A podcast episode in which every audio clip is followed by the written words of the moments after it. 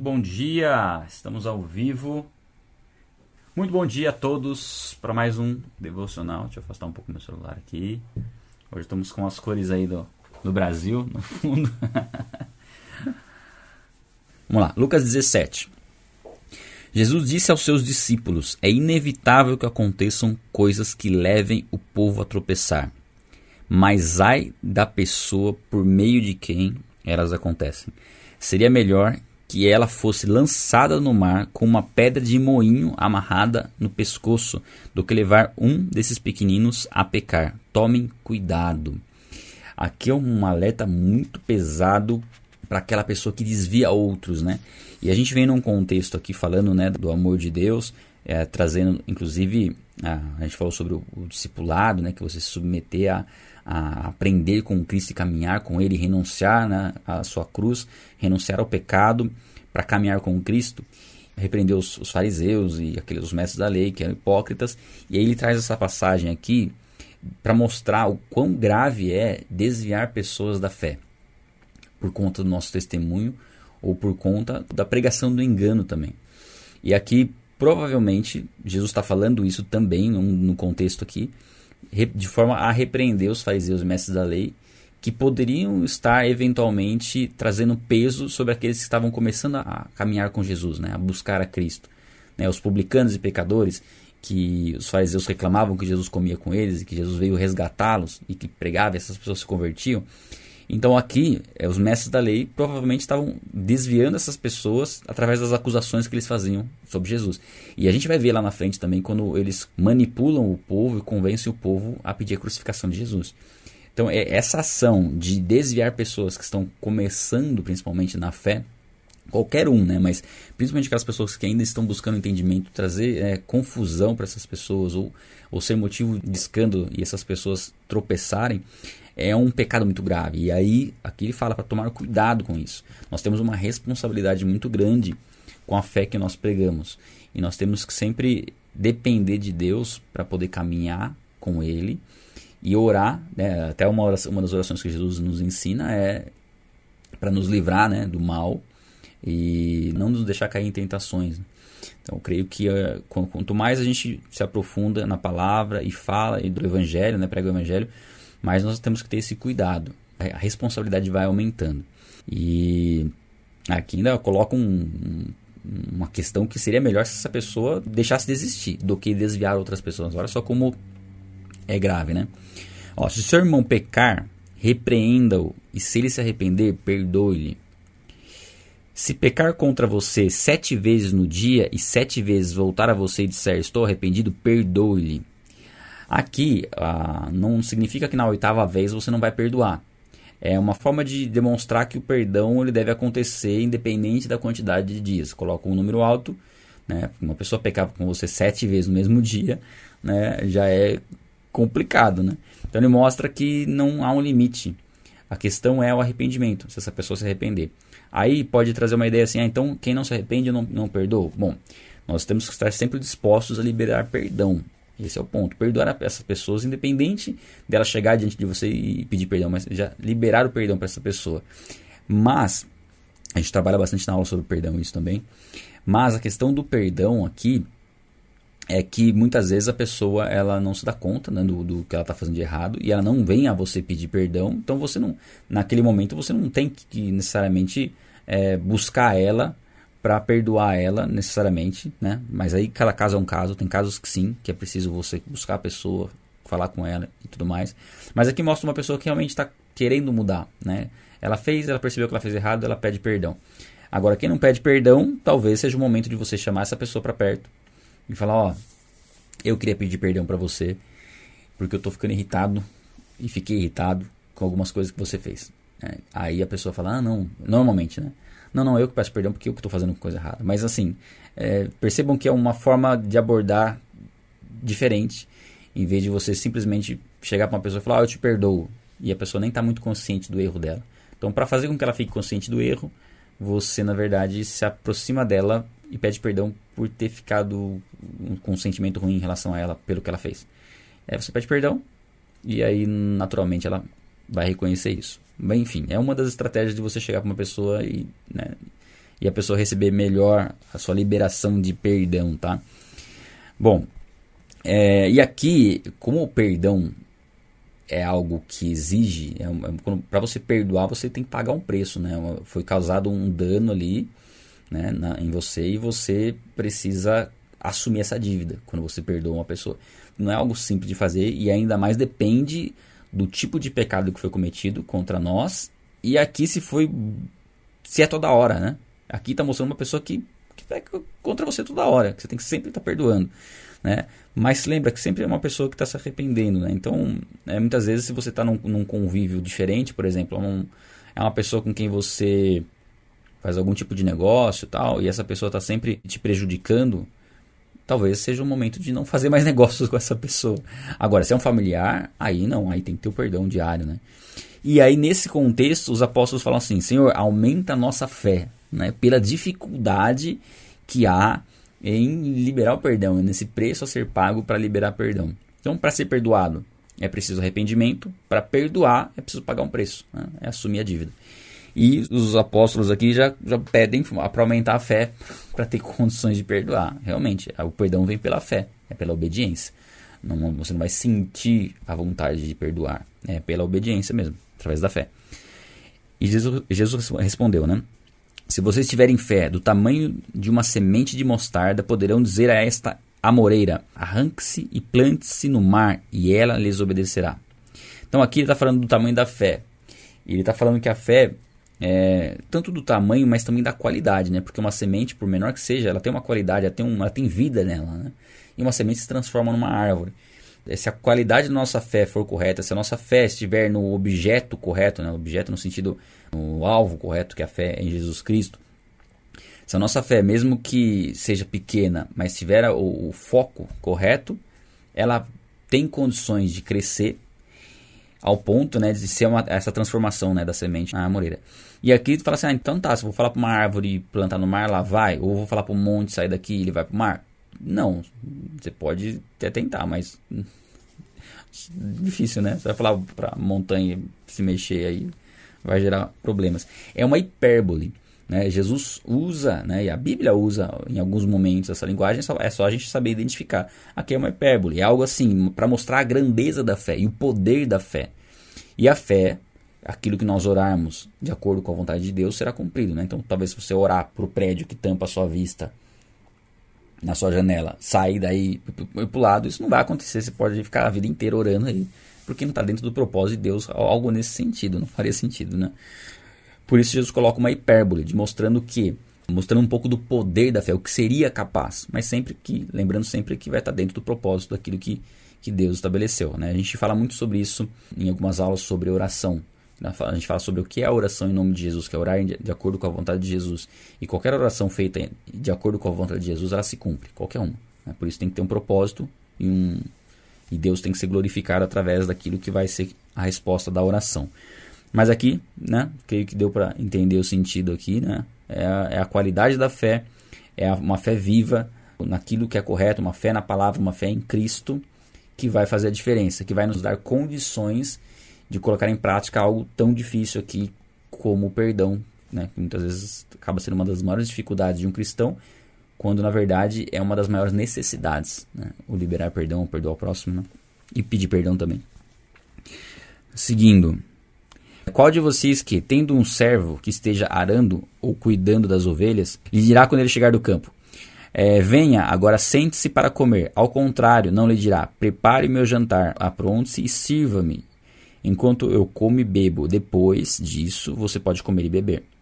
Será que ele agradecerá ao servo por ter feito o que lhe foi ordenado? Assim também vocês, quando tiverem feito tudo o que lhes foi ordenado, devem dizer: Somos servos inúteis apenas cumprimos o nosso dever. E aqui é um ponto importante da gente observar, por quê? Aliás, tudo é importante, né? mas aqui fala de um senhor que tem um servo, um escravo, que, é, e assim, servo, escravo. Né? A Bíblia traz nesse contexto de servo e que quer dizer escravo. Mas era diferente, né? tem um, todo um contexto que a gente precisaria de tempo para trabalhar aqui essa questão da escravidão. Quem sabe um dia a gente pode falar de maneira mais específica nesse sentido, né? Mas aqui a ideia dessa, dessa história que Jesus conta é o seguinte: que normalmente, se, se o servo está fazendo um, um, trabalho, cuidando, né, preparando aquilo para o seu senhor, é natural que ele prepare aquilo para o seu senhor, o seu senhor se alimente né, daquilo que foi preparado e depois o seu servo se alimente. Normalmente não vai haver nenhum tipo de gratidão, porque na verdade ele foi contratado, né? Contratado para fazer aquele trabalho. É um trabalho que ele faz, não faz mais do que a obrigação dele. Quando a gente traz esse contexto espiritualmente, a gente já leu alguma uma parábola que fala da diferença que há no serviço para Deus, no serviço para Jesus. Quando nós servimos a Jesus, Jesus não faz como esse Senhor. A Bíblia diz que quando nós encontrarmos a Cristo vai ser diferente. Né, que ele passará a nos servir por algum momento ali, a gente não sabe exatamente como vai ser aquilo, mas para demonstrar o amor por nós, né, essa compaixão que Jesus tem por nós. Mas aqui mostra o que é natural. O que é natural de um senhor que tem um, um servo? Que o servo sirva a ele, ele vai lá, come, o seu servo come e não tem nenhum tipo de gratidão. E aqui mostra como deve ser o coração do servo. O coração de quem serve não deve ser daquele que não fica esperando ser recompensado pelo Senhor. Ele não fica esperando a gratidão, ser reconhecido. Porque ele fez aquilo que ele tinha que fazer, aquilo que era a obrigação dele fazer. Ele foi contratado, ele foi chamado para fazer isso. Então nós fomos chamados para servir a Deus e servimos a Deus porque é para aquilo que nós fomos criados, né? para glorificar a Deus através das nossas vidas. E não necessariamente o que vamos fazer nós temos que ficar esperando ser reconhecidos por isso. Ou é, ser elogiados, né? Elogio acho que é uma palavra que entra bem nesse sentido. Esperar sempre ser elogiado por algo legal que a gente falou ou que a gente fez e querer meio que cobrar de Deus algum tipo de recompensa pelo trabalho que nós fazemos a Ele. E aqui ele fala, ó, quando vocês tiverem feito tudo o que for ordenado, devem dizer: somos servos inúteis, apenas cumprimos o nosso dever. E é o nosso papel, é o meu papel. Né? Poxa, Eza, que legal, todos os dias lendo a palavra. Então, esse é o meu papel, foi a direção que Deus me deu. Então, glória a Deus, né? Se houver é, é, elogios, a gente tem que saber receber esses elogios, mas toda a glória tem que ser dada a Deus. E a gente jamais ficar esperando isso das pessoas no sentido, ah, eu preciso desse elogio para me motivar. Elogios motivam, de fato. Né? Você compartilhar que através da, da palavra de uma pessoa, ou através da ação de uma pessoa, você se aproximou de Deus, isso edifica a vida da pessoa e nós devemos fazer isso. Mas nós, como aqueles que estamos fazendo, devemos nos abster de precisar desses elogios, né? de necessitar desses elogios. Não, é a nossa função, aquilo que a gente vai fazer, a gente tem que fazer né? como algo necessário de ser feito para aquilo que nós fomos chamados. Nós fomos resgatados das trevas, estávamos condenados para a morte, fomos resgatados do inferno, da condenação do inferno para estar em Cristo e agora ter a vida eterna né, que nos aguarda para viver na presença de Deus. Olha o que nós recebemos. Não é mais do que obrigação nós buscarmos é, evitar o pecado, ficar longe do pecado e fazer as boas obras que Deus preparou para a gente nós fizesse. E não é por conta das boas obras que nós vamos ser salvos, tá aí o ponto. As, as obras são obrigação. Né? Então, quando a gente tem esse, observa por esse ponto de vista, as coisas começam a mudar. Nós não já faz, não fazemos as coisas para Deus para que Deus nos recompense por aquilo que nós fizemos. Ó oh, Deus, estou fazendo, estou servindo o Senhor, quero, quero retorno. Porque isso pode frustrar muitas vezes. Aquilo que eu falei um pouco da semeadura. Você semeia, mas você não sabe quando você vai colher.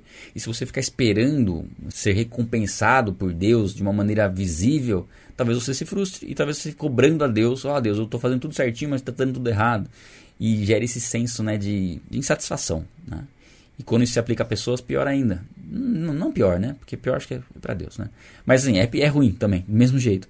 Porque você fica, muitas vezes, na, nessa dependência, né? Ó, eu tô fazendo um favor para você, aí você fica até já meio que cobrando a pessoa. E, e esse é um posicionamento muito ruim, né?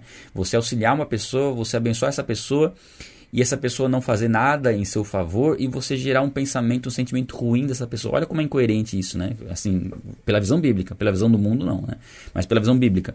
Você abençoar uma pessoa e, e lá no fundo você está meio que esperando um retorno, um favor dela. E se ela não, não retorna esse favor, você já começa a ter uma consideração ruim por essa pessoa. Pior do que você tinha antes de abençoá-la.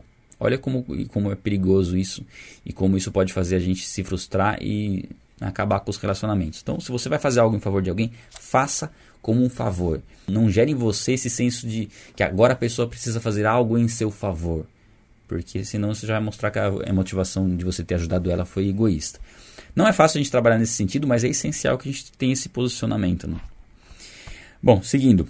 A caminho de Jerusalém, é, Jesus passou pela divisa entre Samaria e Galiléia.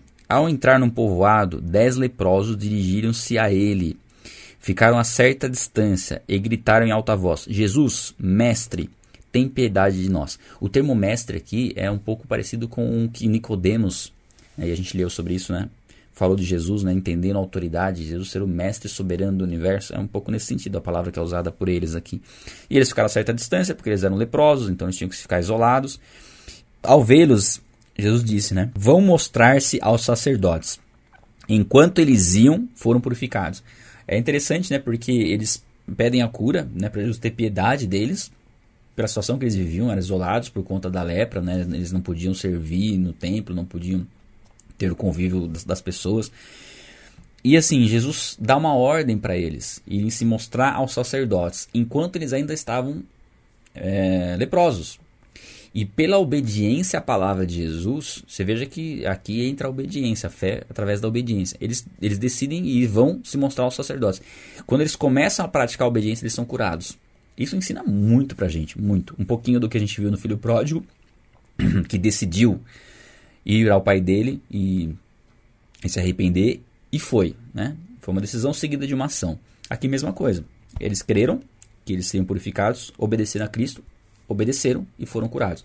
Então, muitas vezes lidamos com esse tipo de situação. Nós pedimos algo para Deus, clamamos algo a Jesus, porém a resposta de Jesus vem através de uma ordem para que algo seja feito.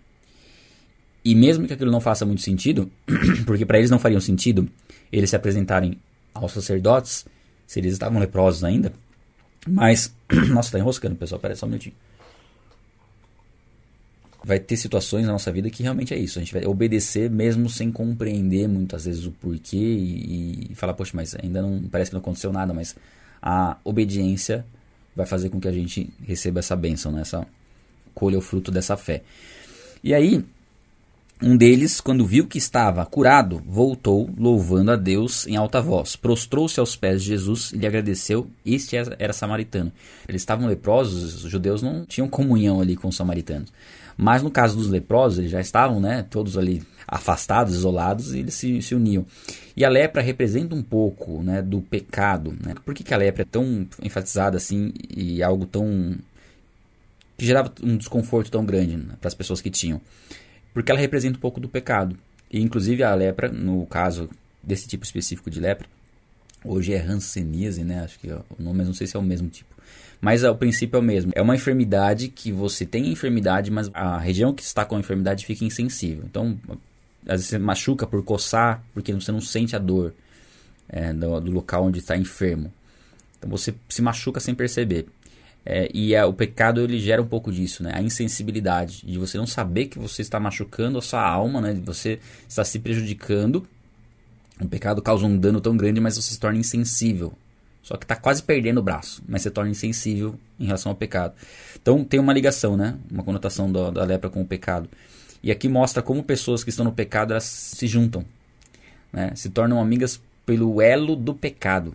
E na verdade é um lambendo a ferida do outro, vamos dizer assim, né? no sentido do, de um consolar o outro para que falando que não tem tanto problema aquilo que ele está vivendo, né? Um auxiliando o outro, incentivando o outro a continuar no pecado. E aqui tinha um samaritano no meio deles. E ele volta para agradecer a Deus, ele volta para agradecer a Jesus, porque no momento em que ele entendeu que ele foi curado, ele percebeu que sim, poderia, poderia né, deveria depois ir mostrar-se ao sacerdote para poder voltar a servir, voltar a ter a comunhão, mas ele entendeu que era mais importante nesse momento, que a cura dele estava muito mais relacionada a quem é Jesus e não a um conceito religioso, não a um sistema religioso, mas a Jesus Cristo. E isso mostra muito para nós em relação à nossa conversão. Você pode se converter numa igreja, mas a sua fé não está na igreja. Você não se tornou cristão porque você começou a ser membro de uma igreja. Você passou a ser cristão quando você entregou sua vida a Jesus Cristo. Como consequência, você vai buscar uma igreja para ter comunhão com os irmãos, servir a Deus em comunhão com os irmãos. Mas o foco é Jesus. É a Ele que você tem que é, adorar, é a Ele que você tem que louvar, é a Ele que é com Ele que você tem que ter um relacionamento, relacionamento pessoal. Daí que eu falo a importância desse tempo devocional e do seu tempo devocional antes de acompanhar com a gente a leitura. Que eu sempre vou falar, você tem que acordar um pouquinho mais cedo do, do horário que começa a nossa leitura para você fazer a sua leitura, ou você faz no dia anterior. Mas para você fazer também sua oração, ter o seu tempo com Deus, é essa é a essência, essa é a base, esse é o alicerce da vida cristã. Relacionamento pessoal com Deus. Depois entra o relacionamento com os irmãos, como o corpo de Cristo. Tá? Então aqui ele entendeu a prioridade. Aí Jesus perguntou: Não foram purificados todos os dez? Onde estão os outros nove? Não se achou nenhum que voltasse e desse louvor a Deus, a não ser esse estrangeiro. Então eles receberam uma cura física, mas esse aqui, além da cura física, ele recebeu a salvação. Né? Ele creu em Jesus como seu Senhor, adorou a Jesus, inclusive quando ele se prostra para Jesus, o termo aqui é proscruneus, né? Pros, proscruneus, isso, que é adoração. Ele adorou a Jesus Cristo aqui. Isso já começa a mostrar para nós a divindade de Cristo. Né? Jesus Cristo recebia adoração, inclusive elogiava aqueles que o adoravam porque eles estavam reconhecendo quem ele verdadeiramente era. Então lhe disse: Levante-se e vá, a sua fé o salvou. Né? Por isso que eu falo que, além da cura física, ele teve a principal cura, que é a salvação. Né? Bom, vamos lá. É, certa vez, tendo sido interrogado pelos fariseus sobre quando viria o reino de Deus, Jesus respondeu: O reino de Deus não vem de modo visível, nem se dirá aqui está ele ou lá está, porque o reino de Deus está entre vocês. Algumas versões falam está dentro de vocês, tá? Aí existe uma certa divergência se é um ou se é outro, por conta das dificuldades né, de, de tradução. Mas aqui eles estão perguntando, porque Jesus foi interrogado sobre o reino dos céus. E nesse caso aqui, Jesus fala: ele não vem de modo visível, né, o reino dos céus. Ele está entre vocês, ele está dentro de vocês. Mostra esse principal objetivo né, que a gente vê. A gente leu lá em Lucas, acho que um ou dois já, que Jesus vem atuar no interior do homem, revelar o que está no coração do homem. Então o reino dos céus começa dentro de nós. Quando nós olhamos para dentro, é que nós começamos a realmente viver o reino dos céus. Quando o ser humano olha para si mesmo, é que começa a verdadeira transformação e que ele começa a entender verdadeiramente quem é Jesus. E entendendo verdadeiramente quem é Jesus, ele já está entendendo o que é o reino dos céus. Depois disse aos seus discípulos: Chegará o tempo em que vocês desejarão ver um dos dias do Filho do Homem, mas não o verão. Né? O anseio por querer a volta de Cristo, por conta de dificuldades que os discípulos enfrentariam, né? perseguições, e nós também enfrentaremos dificuldades, perseguições por amor a Cristo, e nosso anseio pela volta de Cristo vai ser cada vez mais, mais intenso, e isso é bom. Né? Isso é bom a gente ansiar pela volta de Cristo e saber que nós temos um trabalho a ser feito enquanto nós aguardamos. Né? Dirão a vocês: lá está ele, ou aqui está, não se apressem em segui-los.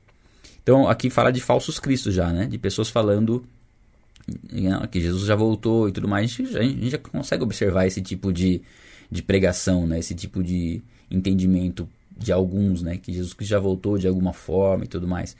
Só que aqui ele fala: ó, quando o Filho do Homem no seu dia vier, será como relâmpago, cujo brilho vai de uma extremidade à outra do céu. Então será algo visível, público, de todas as pessoas que existem, que estão na Terra. Né? A volta de Cristo vai ser um evento que não vai passar despercebido de forma alguma. Então nós podemos é, ter a certeza de que Cristo não voltou ainda. Tá? Mas antes é necessário, aí, aí fala, ele fala do sacrifício que ele sofreria na cruz, né? mas antes é necessário que ele sofra muito e seja rejeitado por essa geração. Então Jesus foi rejeitado por aquela geração, e a Bíblia fala lá em João, que a gente vai ler em breve, né? Contudo, aos que o receberam, aos que creram em seu nome, deu-lhes o direito de se tornarem filhos de Deus. Né? Nós que cremos no seu nome, nos tornamos filhos de Deus. É, e aí dá alguns exemplos aqui de como será a vinda do Filho do Homem, de como será a volta de Cristo. Assim como foi nos dias de Noé, também será nos dias do Filho do Homem. O povo vivia comendo, bebendo, casando-se e se dando em casamento. Até o dia em que Noé entrou na arca, e então veio o dilúvio e destruiu a todos. Ou seja, algo repentino algo que as pessoas estariam vivendo naturalmente, fazendo as suas atividades diárias e o juízo veio. Assim será nos dias do filho do homem. Né? E ele dá outro exemplo aqui. Aconteceu a mesma coisa nos dias de Ló, quando o povo estava comendo, bebendo, comprando, vendendo, é, plantando e construindo. Então aqui ele acrescenta algumas coisas ainda, né? plantando, é, é, é, é, comprando, vendendo, plantando, construindo, ou seja, as pessoas seguindo naturalmente a vida aqui na Terra e, e, e, fazendo as coisas terrenas mesmo, né? comprando as coisas, vendendo, construindo casas, enfim. No dia em que Ló saiu de Sodoma, choveu fogo e enxofre do céu e destruiu a todos. acontecerá e ele fala assim, ó, exatamente assim, pelo menos na versão NVI tá assim. Exatamente assim, você pode ver numa outra versão como que tá, mas provavelmente o sentido é o mesmo aqui. No dia em que o Filho do homem for revelado. Naquele dia, aí ele vai falar aqui sobre a volta do Filho do Homem, né? A volta de Jesus. Então ele já mostra o contexto que existe para aquilo que vai acontecer, né? Para a volta de Cristo. Nós estaremos vivendo naturalmente, normalmente. Isso, assim, é, lógico, colabora muito para a visão, para todas as visões que nós temos sobre a volta de Cristo, se é antes ou depois da tribulação, no meio, mas principalmente, pelo menos ao meu ver, como antes da tribulação, num momento em que tiver as pessoas agindo naturalmente. Até a Bíblia fala que Jesus volta como ladrão à noite, né? Que não temos, não temos como saber exatamente, que vai parecer que não é o momento de, dele voltar. É, esse é um ponto, ponto chave, tá, gente? Jesus Cristo volta no momento que ninguém espera. Então as pessoas vão estar ocupadas com outras coisas. Porém, o povo, eu creio né, que o povo cristão, quem está em, em Jesus Cristo, com a habitação do Espírito Santo, vai sentir algo diferente ali. Né? Pouco tempo antes da volta, ou algum tempo antes da volta. É, enfim, né, creio que eh, não está longe a volta de Cristo. Não sabemos exatamente quanto tempo, né? Mas é que ele fala que é exatamente assim que vai acontecer. As pessoas vão estar ali no, no seu cotidiano. É, naquele dia, e aqui ele fala um pouco do contexto também que aconteceria com Jerusalém. Tá? Jesus traz essa profecia falando do que acontecia a Jerusalém pouco tempo depois e já falando sobre sua volta também. Então você vê que tem os dois aspectos aqui. Ó. É, naquele dia, quem estiver no telhado de sua casa não deve descer para apanhar os seus bens dentro de casa. Semelhantemente, quem estiver no campo não deve voltar atrás por coisa alguma. Lembre-se da mulher de Ló, né? A mulher de Ló que olhou para trás, virou a estátua de sal tal. É, quem tentar conservar a sua vida, a perderá. E quem perder a sua vida, a preservará. Então, um pouquinho do que a gente já vem vendo no contexto, né? Daquele que, por algum motivo, tentar preservar a sua vida sem entregá-la verdadeiramente a Jesus Cristo, né? Sem morrer para si mesmo, vai acabar perdendo sua vida. Então, nós precisamos morrer para nós mesmos para não corrermos o risco de perder a nossa vida. Né? Eu lhes digo: naquela noite, duas pessoas estarão numa cama uma será tirada e a outra deixada. Duas mulher, mulheres estarão moendo trigo juntas, uma será tirada e a outra deixada. Duas pessoas estarão no campo, uma será tirada e a outra deixada. Aqui, Jesus não está falando que metade da população necessariamente vai ser arrebatada e metade vai ficar, tá? Porque muitos podem pensar, porque se tem dois, vai um, ficou metade. Mas é uma representação, né? uma representação. Ó, tem duas pessoas ali, uma vai, uma fica não significa que é nessa proporção, numa quantidade maior de pessoas. O que o foco aqui é mostrar que não importa o quão íntimo uma pessoa seja de você, ela não vai ter a salvação compartilhada com você porque você está salvo, ela vai junto. Não, é a salvação é individual. E nós vamos nos surpreender com pessoas que são muito próximas, que às vezes a gente acha, inclusive, que essa pessoa é temente a Deus e ela vai acabar ficando. Né? Como o oposto também, né? Achar que uma pessoa não tem Deus, na verdade ela subiu porque ela tinha Deus e a gente não tinha percebido isso, né? Mas aqui mostra que né, pessoas do nosso relacionamento vão acabar sendo deixadas por conta desse momento, né, do arrebatamento. E no 17, ó, onde, Senhor? perguntaram eles. Ele respondeu: Onde houver um cadáver, ali ajuntarão os abutres, né? Então aqui um pouco a fala de Jesus é para mostrar que ficará visível o que vai acontecer. Isso não ficará oculto, né? Aqui mostra do cadáver dos abutres, porque quando tem um, não sei se você já percebeu aí, quando tem algum uma carniça, você tem os pássaros sobrevoando, né? Então fica muito fácil você identificar onde isso vai acontecer. Então é nesse sentido que ele fala. A gente pode trazer um outro sentido também, pensando em relação ao pecado, né? Que o pecado atrai o juízo. É, enfim, é uma série de questões que a gente pode pensar né, para ilustrar o que Jesus falou aqui. Então essa passagem né, já começa a falar um pouquinho sobre o final dos tempos. A gente não vai aprofundar tanto também, porque cada passagem que a gente for passando falando em relação ao final dos tempos, a gente vai abordando um, um trechinho, algum aspecto específico. O aspecto que chama atenção aqui é sobre a volta de Jesus ser algo repentino, algo que nós não vamos estar esperando. Apesar de estarmos esperando, a gente não vai imaginar que vai ser da forma como vai ser. Né? E nem ninguém vai conseguir adivinhar quando Jesus volta. Se é uma pessoa estabelecer a data, ó, dia 30 de junho Jesus volta, já descarta essa data. Já pode descartar porque no ser humano não tem condições de saber. Né? E Jesus volta. Né? ali em Pedro, né, fala que algumas pessoas estarão zombando, né, próximo da volta de Jesus. Ah, o que, que aconteceu com a promessa da sua vinda? Né? Falou que viria e tal, não vê até agora tudo continua do jeito que estava. Sim, ah, o dilúvio foi algo que aconteceu que nunca tinha acontecido antes. Né? O que aconteceu sobre Sodoma e Gomorra foi algo que aconteceu que nunca tinha acontecido antes. E a volta de Cristo é real, vai acontecer como nunca aconteceu antes. É uma realidade que nós não conseguimos, às vezes, trazer tão como realidade pelo fato da gente nunca ter experimentado algo nesse sentido. Como, vamos pensar no que a gente está vivendo hoje, da pandemia, nunca tinha acontecido. Era difícil para nós imaginarmos é, como uma pandemia poderia afetar o mundo da forma como está afetando hoje. Porque isso não tinha acontecido antes. Então, algumas coisas vão acontecer que nunca aconteceram antes. Dentre elas, a volta de Cristo e o nosso encontro com Ele nos céus e nós temos que estar preparados, sabendo que nenhum trabalho para o Senhor é inútil. Né? Apesar da gente ter que se considerar como servos inúteis, que estamos fazendo somente aquilo que nós fomos chamados para fazer, a Bíblia nos promete que nenhum trabalho no Senhor é inútil. Então, nosso posicionamento tem que ser esse. Mas nós sabemos que Deus recompensa aqueles que o buscam. Nós sabemos que aquilo que nós plantamos, nós colhemos.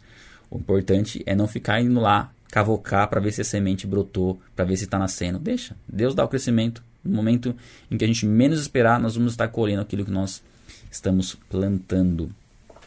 É isso, pessoal. Obrigado. Nos vemos amanhã. Um abraço. Tchau, tchau.